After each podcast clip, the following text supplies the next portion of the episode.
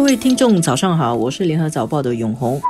我是华文媒体集团的李慧玲。中国的互联网巨头阿里巴巴，它被中国官方调查，然后它的命运出来结果了。阿里巴巴可能有些人还有点陌生啊，很多人知道的是马云，还有淘宝网。阿里巴巴就是马云的公司，然后淘宝网是阿里巴巴。经营的一个平台。那么，这个阿里巴巴集团啊，去年十二月遭受了一个大的大家记得，就是蚂蚁金融本来是要上市的嘛？对的，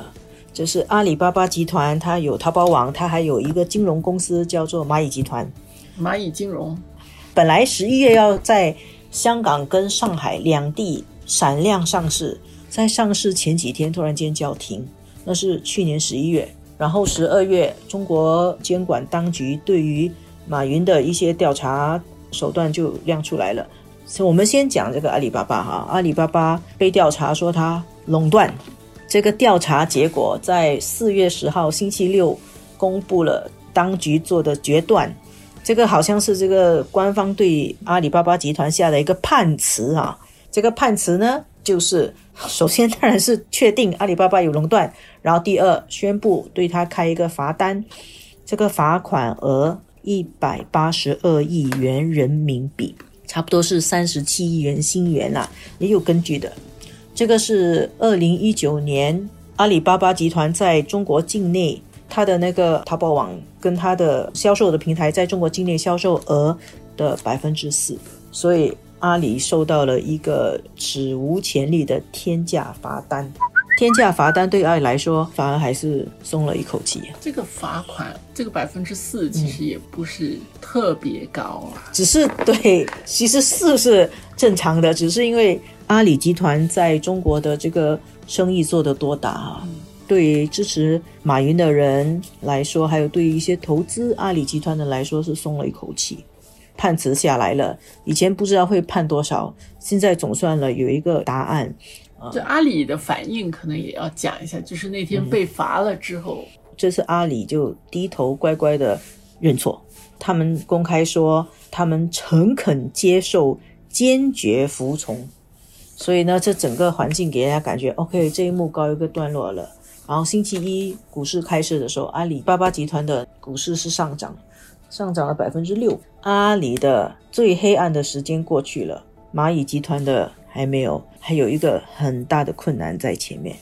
其实这里面有几个问题，一个是阿里被罚，然后他罚完之后，事件好像就有一个了结，也就这样啊。但是其实，在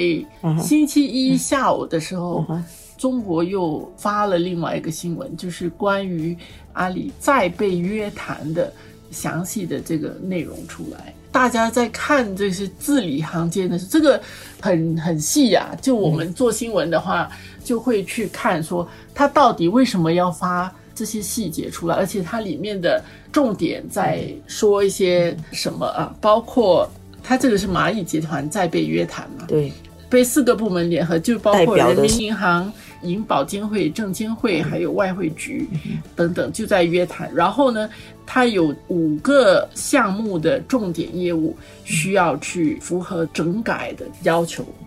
包括它的支付的业务、信贷的这些业务，还要申请设立金融控股公司等等，所以是一个相当大的工程的改变，他需要去做的这些调整。那么里面有一句话啊，早报后来也拿来做这个新闻，就是。要他们重视整改工作的严肃性，就是为什么他会要说这个要重视这个严肃性啊？是不是这个话我们要这么理解？反过来看，对，叫你要重视那个严肃性，呢就是你不够严肃哦。嗯嗯，不够重视。星期六的时候开出一百八十二亿的罚单，星期一的时候阿里的股票涨了。阿里他们早上开了一个电话会议，然后电话会议来说啊，这个东西对于阿里的冲击。不会是很重大，然后他们还说，这个罚金呢还不足阿里四个月现金流的百分之二十，可能这种话让官方就警觉，哎，怎么啦？我罚了你这样，你还觉得不痛不痒哈？然后就再约谈他们，然后再发一个文告，叫他重视整改工作的严肃性。但是这个事情到这里的时候，我们就可以看到中国政府这一次的反垄断啊，它不是即兴而起的，其实也不是一次过，它应该是有一个长期的过程。现在在中国的股市上面，其他的网络金融公司，好像美团、腾讯、阿里的股票稳了。腾讯跟美团的股票在跌，这也就是刚才所说的罚了阿里之后，这个事情阿里这边算是有一个了结，但是大家在关注的是下一波，接下来还有哪一些大的公司的话，它面对怎么样的一些结果？我个人啊，我是觉得这些科技公司长得很大，然后他们有没有利用它的垄断的优势？进行不公正的竞争，他们掌握了我们消费者这么多的信息，他们有没有严格的去保护我们的信息？我自己也是很存疑的。所以我觉得监管啊，确实是有必要，而且这确实不是一个中国自己在监管，也在欧洲、在美国，对于科技公司都是在强化监管的趋势，是一个主流了。一般不是太知道发生什么事情的人，会觉得说，哦，这个又是中央政府他们在对付。呃，某一个人、某一家机构等等这样的一种看法，但是，呃，你从星期六《人民日报》发出的社论，跟后来星期一下午他们发出这个约谈的内容啊，